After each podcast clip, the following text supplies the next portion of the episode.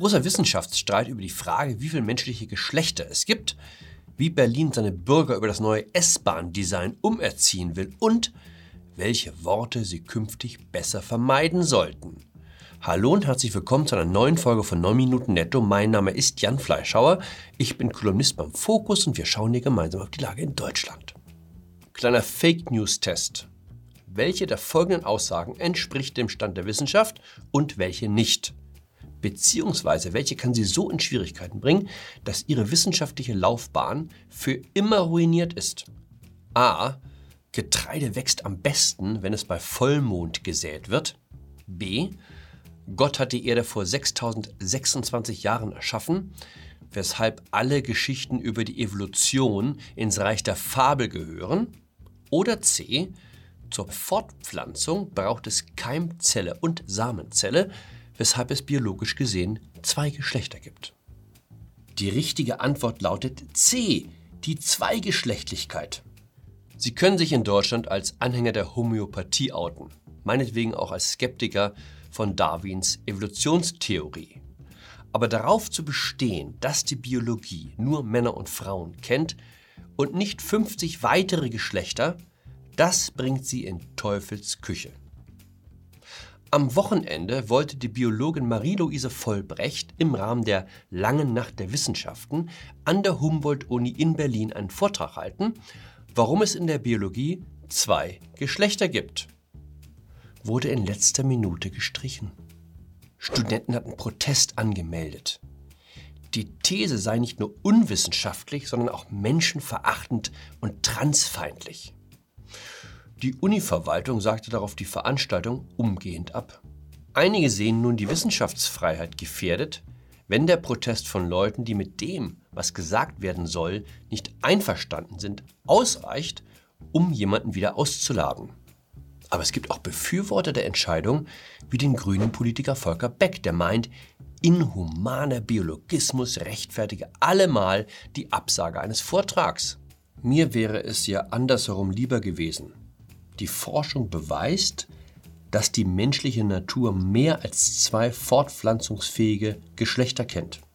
Das Nobelpreiskomitee in Stockholm verleiht den Entdeckern des dritten Geschlechts den Nobelpreis und jeder, der fortan darauf beharrt, dass es immer noch Frau und Mann braucht, um die Gattung am Leben zu halten, gilt als rückständig und veraltet. Wir haben uns für den anderen Weg entschieden erinnert ein wenig ans Mittelalter, wo nicht die Fakten, sondern der Glaube entscheidend war. Wenn Sie jetzt denken, naja, Humboldt-Uni. Das ist Sven Lehmann. Herr Lehmann ist Beauftragter der Bundesregierung für die Akzeptanz sexueller und geschlechtlicher Vielfalt. Welches Geschlecht ein Mensch hat, kann kein Arzt von außen attestieren, sagt er. Ich weiß nicht, ob das alle Ärzte so unterschreiben würden. Nach dieser Definition können die Gynäkologen schon mal einpacken. Oder besser, ihr Geschäftsfeld erweitern. Frauenheilkunde ist jedenfalls definitiv out. Schauen Sie sich mal dieses Bild an. Was Sie hier sehen, sind Berliner Polizisten bei der Regelung des Straßenverkehrs. Dit ist Berlin, wie ein Leser kommentierte. Biologin kann aufgrund von angekündigten Protesten keinen Vortrag halten, aber wenn jemand sich auf die Straße setzt, um den Verkehr zum Erliegen zu bringen, darf er mit Schutz durch die Polizei rechnen. Der Protest findet fast ausschließlich in Berlin statt. Warum wohl? Ich vermute, in München wäre der Spuk schnell zu Ende. Eine bayerische Reiterstaffel und die Aktivisten von Letzte Generation, wie sich das Blockiererbündnis nennt, sind ganz schnell wieder in der Hauptstadt. Auch der Aktivist weiß, wo er mit seinem Hokuspokus durchkommt und wo nicht. In einer Stadt, in der 60 Prozent der Einwohner auf die eine oder andere Weise von Transfereinkommen leben, muss ja auch keiner das Auto benutzen. Die Mehrheit in Berlin ist entweder Student oder Rentner oder Hartz-IV-Bezieher. Da kommt es nicht so drauf an, ob man nun auf die Minute pünktlich ist oder nicht. Gekniffen sind nur die armen Schweine, die noch so blöd sind, einer geregelten Arbeit nachzugehen. Ist ja schön, dass ihr keinen Termin habt. Bitte die Kreuzung frei, die Polizei ist schon unterwegs. Ich muss auf Arbeit, ich muss ja durch, das ist los.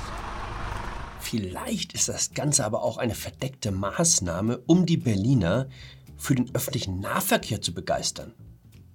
Wie es sich so fügt, diese Woche enthüllten die Berliner Verkehrsbetriebe das neue Design für die S-Bahn-Sitze. Nach der ersten Verblüffung oder soll man sagen dem ersten Erschrecken setzte die Deutung ein. Um was handelt es sich bei dem sogenannten Muster der Vielfalt? Einige meinen, Lebkuchenmännchen erkannt zu haben. Andere sehen Menschen bei der Fellatio, wie eine Variante des Geschlechtsverkehrs heißt. Erklärtes Ziel ist es nicht nur, mehr Menschen dazu zu bringen, dass sie die Bahn benutzen. Nein, sie sollen durch das neue Design auch zu besseren Menschen werden. Egal welches Alter, welche Herkunft, Religion, sexuelle Orientierung oder kulturelle Prägung, bei den Berliner Verkehrsbetrieben sind alle gleich und jederzeit herzlich willkommen. Teilt das Unternehmen mit.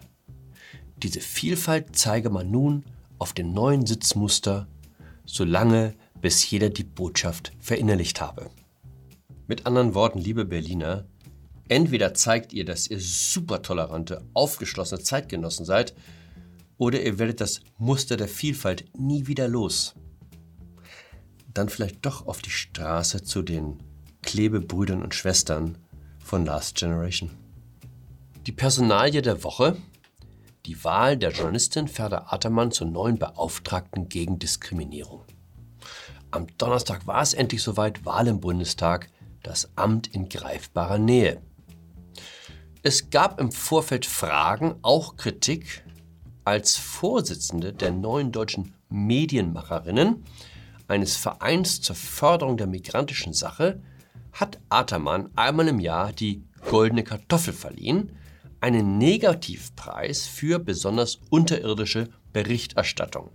Vor zwei Jahren bekamen die Spiegel-TV-Reporter Thomas Heise und Klaas Meyer-Heuer die Goldene Kartoffel und zwar für ihre Reportagen über kriminelle Clanfamilien. Ich kenne kaum einen furchtloseren Reporter als Heise. Heise hat Rocker und Drogenbarone interviewt. Seine Reportage über die Macht der Clans ist die beste Dokumentation aus dem Innenleben der arabischen Großfamilien, die ich kenne. Begründung von Frau Atermann und ihren Mitstreitern für die Verleihung der Goldenen Kartoffel, die Spiegel-TV-Beiträge über Clankriminalität seien stigmatisierend und rassistisch und förderten Vorbehalte gegen Menschen arabischer Herkunft. Außerdem seien Aussagen von Polizisten unkritisch übernommen worden, was eben als Tabubruch gilt wenn bereits die Erwähnung einer Shisha-Bar im falschen Zusammenhang Beleg für die Vorurteilsstruktur in deutschen Medien ist. Also, ab kommende Woche Shisha und Clan am besten aus dem Wortschatz streichen.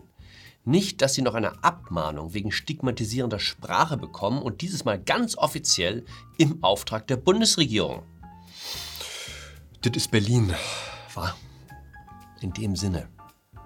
Bleiben Sie geschlechtsneutral, bleiben Sie tolerant, bleiben Sie mir gewogen. Ihr Jan Fleischhauer.